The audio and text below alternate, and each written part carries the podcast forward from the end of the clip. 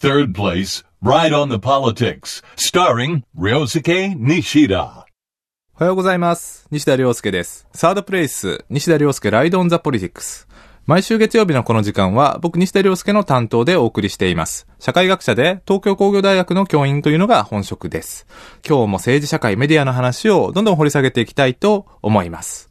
えー、今年ですが、まあ暖冬と言われて、年が明けてからも随分暖かい日が続いていました。ところが、ここに来てから随分寒くなってきて、最高気温10度を下回る日が続いています。まあこの番組のタイトル、ライドオンザポリティクスですが、まあ日本語に訳すと、まあ政治を乗りこなせと、まあ僕の趣味のサーフィンから番組ディレクターの F さんがつけてくれました。しかしですね、まあ水温も随分下がってしまって、えー僕は1月に入ってからまあ体調を崩してることもあってですね、サーフィンどころではありません。まあ仕事も忙しいですね。えー今年は正月休みも少なかったというところがあります。リスナーの皆さんはいかがお過ごしでしょうか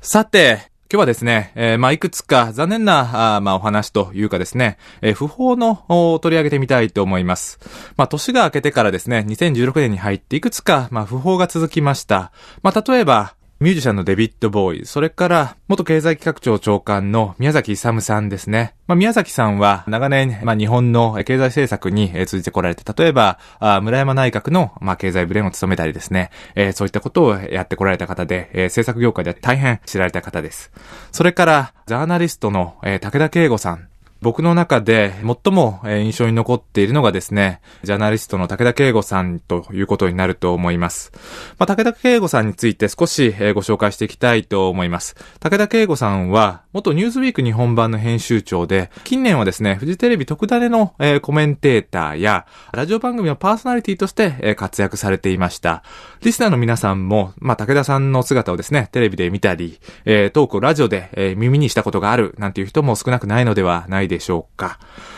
この武田さんですが、あこの数年ですね、えー、膵臓癌と闘病されているということをメディアでも公言されていらっしゃいました。僕もですね、武田さんの、えーラジオの番組にネット選挙や、まあ、メディアについてコメントするということで呼んでいただいたことがありました。まあ、それがきっかけとなって、まあ、何度かあお仕事や、それからプライベートの場面でご一緒させていただくということがありました。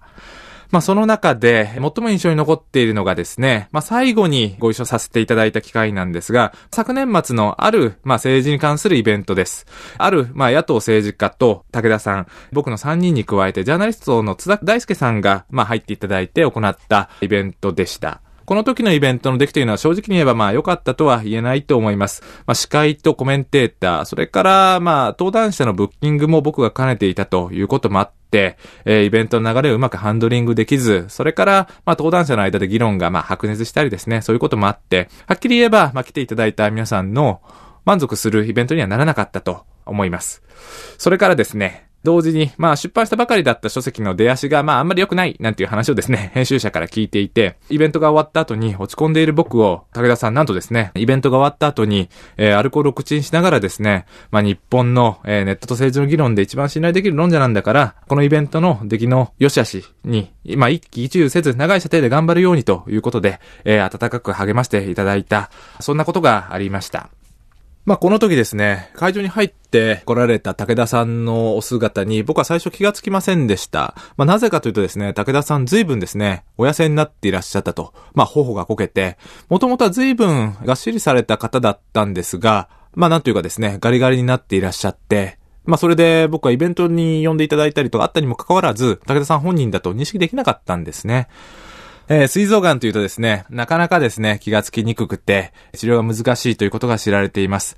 実際、武田さんからも随分厳しい闘病生活だったということを伺いました。まあ、それでもですね、武田さんがおっしゃっていたのは、まあ、なるべく仕事も生活もいつも通りにしていきたいと、癌と戦っているからといって、まあ、特別なことじゃないんだと、そういう方っていうのはたくさんいるから、まあ、そういう人たちに伝えていくという意味でもですね、普段となるべく同じようにしたいんだということをおっしゃっていたことをですね、忘れることができません。もしかするとですね、口にされていたビールや、まあ、焼酎も本当に美味しかったのかと言うとですね、今から思えば、ちょっとよくわかりませんね。かつてと同じようにと、同じようにしたいということで、えーあえて口にされてたのではないでしょうか。まあそういうことも思ってしまいます。まあそれからテレビやラジオにもですね、まあ最後の最後まで出演されていました。武田さんの著書ですね、コメントする力という本があります。この本の中にはですね、コメンテーターというと脊髄反射的な仕事だと揶揄されることが多いと。しかし、その脊髄反射の一瞬に全てをかけているのだということを書かれています。ご自身のプロフェッショナリズムに、まあ随分こだわりがあって、え、そのことに対する自負もお持ちだったように感じます。まあそういった厳しさと優しさを合わせ持った方だと思いますね。まあその批判的眼差しと人間愛が同居している、こういった人をですね、他になかなか思い出すことことができません。特にですね、この両者のバランスということになると、相反することも少なくないだけにですね、なかなかうまくいかないのではないでしょうか。えー、もちろん僕自身もですね、えー、仕事で、えー、何度かご一緒させていただいたということですから、それほど武田さんについて詳しく存じ上げているわけではありません。え著書や、まあ皆さんと同じようにテレビやラジオで、え見かける武田さんの姿というのがその中心です。しかしですね、それでも、まあほんの少し袖が振り合っただけだということですが、まあ武田さんのプロフェッショナリズムや、ある種の人間観というものをですね、忘れることができません。まあそれだけにですね、まあ51歳というその年齢での死というのはですね、まあ残念で、えー、なりません。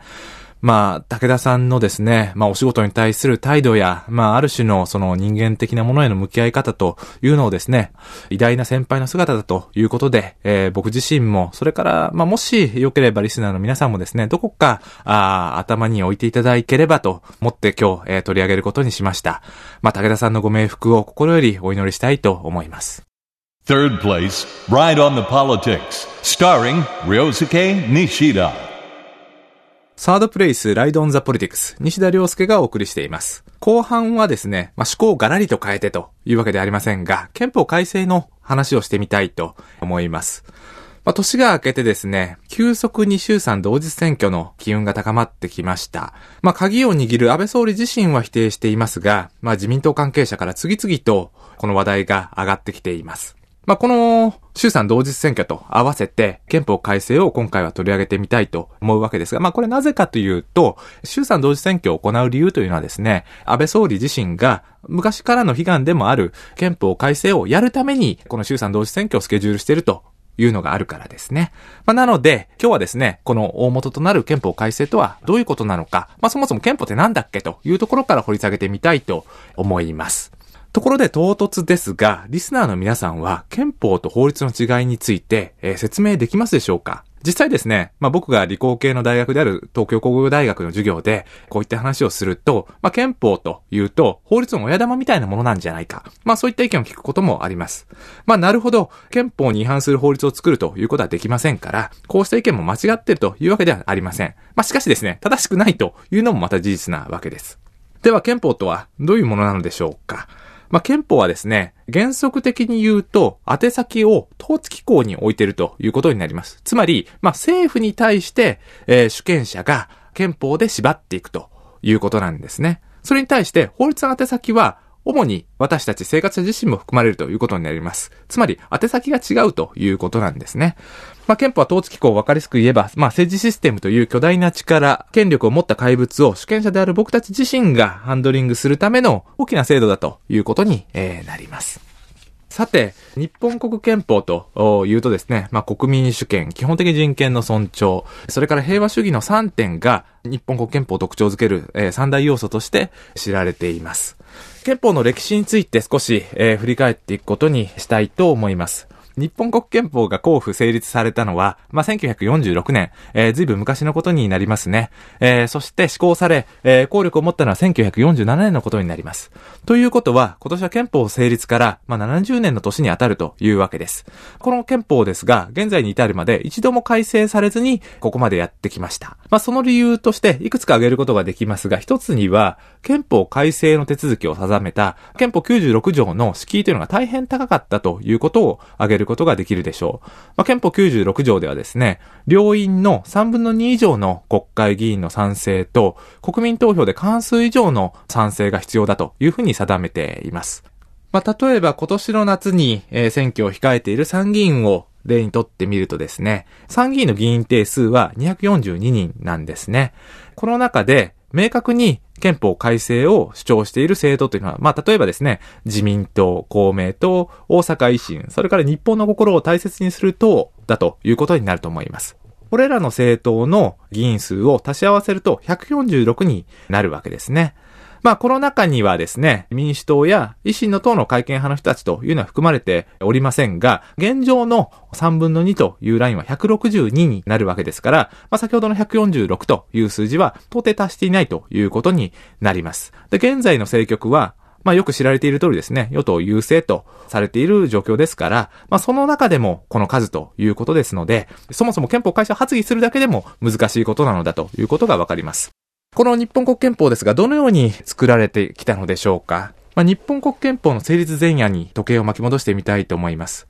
日本政府は当時の松本ジョージ国務大臣が中心となってですね、松本思案という憲法の草案を用意しています。これをですね、GHQ のところに持って行って、どうですか？というふうにお伺いを立てたわけですね。しかしながらですね、松本思案というのは大日本帝国憲法の連続したものというかですね、まあ似た内容だったというふうに言われていて、GHQ に即座に否定されてしまいます。それを受けて GHQ が、まあ、独自の憲法草案を用意するんですね。GHQ 草案というふうに呼ばれています。その GHQ 草案が日本側に提示され、そこに過失修正するということで作られたのが現在の日本国憲法なんですね。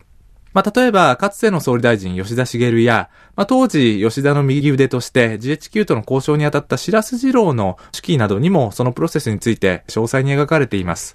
そこでも描かれているようにですね、この憲法、今私たちの手元にある日本国憲法は次元付きのものだと、えー、敗戦のもとで当時の、まあ、GHQ と交渉しながら急ぎ作った仮のものだというのがですね、共通認識として存在していたということが、まあ、言われています。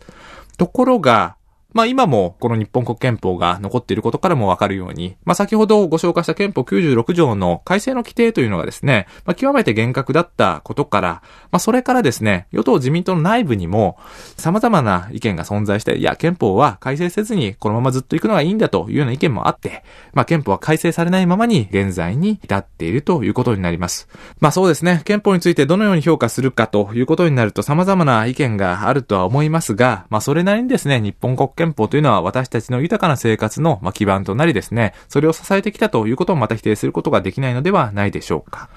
まあ、それに対してですね、この憲法改正に熱心だったのが、岸信介元総理ということになります。そして、この岸信介元総理をですね、ロールモデルにしてるんだということを公言してはばからない安倍総理自身だということになってきます。例えば、まあ、1月10日頃から安倍総理自身が会見勢力で参議院の3分の2を取るんだということを言及するようになりました。会見勢力というのはですね、自民党、公明党、大阪維新ということになるでしょうか。まあ、これらの政党の数を合わせてですね、まあ、参議院の3分の2以上を目指すということを言及するようになったというわけです。これ具体的に数字で、見ていくことにしたいと思うんですが、この会見を明確に主張している政党の非改選議席、つまり今回の選挙で非改選議席が84ですから、まあ、先ほど言及した、まあ、3分の2、つまり162議席を目指すということになると、あと78議席必要ということになるわけですね。で、現在、まあ、与党の自公の改選議席数が59ですから、まあ、この数に加えて、その他、まあ、会見を主張している政党にも頑張ってほしいというメッセージだと受け取ることができるわけだと思います。まあ、この59という数字、どのように評価すればいいのでしょうか。まあ、2013年の参議院選挙を振り返ってみますと、自民党は単独で65議席獲得していますから、仮にここまで伸ばしてきて、それから公明党も前回同様の11議席を取ると考えればですね、これだけで76ということになってきます。あとですね、2議席あるとこの78に達するということになるわけなんですね。まあ、もしですね、大阪維新など、例えば橋本元大阪市長が出てきて、まあ、そういったことでですね、議席数を伸ばすことができれば、随分現実的な数字になってくると言えるのではないでしょうか。まあ、仮に衆参同日選挙となって、まあ、衆議院でもですね、同様に議席数を、この会見を主張している政党で占有することができれば、かなりこの憲法改正の発議というのがですね、政治日程から見ても現実的なものになってくるということがわかります。まあ、このようにですね、憲法改正が具体的なものになってくるということはどういうことなのかと、これリスナーの皆さんと、え考えてみたいと思っています。これからもですね、何度か憲法について、え取り上げていきたいなというふうに、え考えています。Third place, Ride on the Politics, starring Ryosuke Nishida. サードプレイス西田亮介、ライドオンザポリティクス。まもなくエンディングです。今日は憲法改正について、その意味とかですね、歴史について振り返ってお話ししてきました。憲法のそもそも論や、憲法改正をどう考えればいいのか、具体的な数字ですね。まあちょっと数字が多かったかもしれませんが、まあそこも含めてですね、えー考えるきっかけになれば良いなと思っています。最後にいくつか告知をさせてください。現在、僕の著書、メディアと自民党が、角川書店から販売されています。まあ、新書ですので、手に取りやすい価格ですし、皆さんどこかで、見かければ、パラパラとページをめくっていただければと思います。また来週1月28日には、まあ、下北沢 B&B、まあ、おしゃれな書店なんですね。ビールを飲みながら本を買えると、あるいはトークイベントをやるようなスペースなんですが、このメディアと自民党の観光を記念して、批評家の中俣明夫さん、メディアコンサルタントの工藤文子さんと、まあ、政治批評の最高というイベントを行います。まあ、ちょっとですね、硬く聞こえるかもしれませんが、今日のような感じでですね、ビール片手にカジュアルに、えー政治の話題を考えてみたいなという企画です。まあ、興味を持った方がいらっしゃいましたら、まあ、詳しくは下北沢 B&B のホームページか、僕のブログ、あるいはツイッターなんかを、えー見てみいただければと思います。サードプレイス、西田亮介、ライドオンザポリティクス。お相手は西田亮介でした。それではまた来週、この時間にお会いしましょう。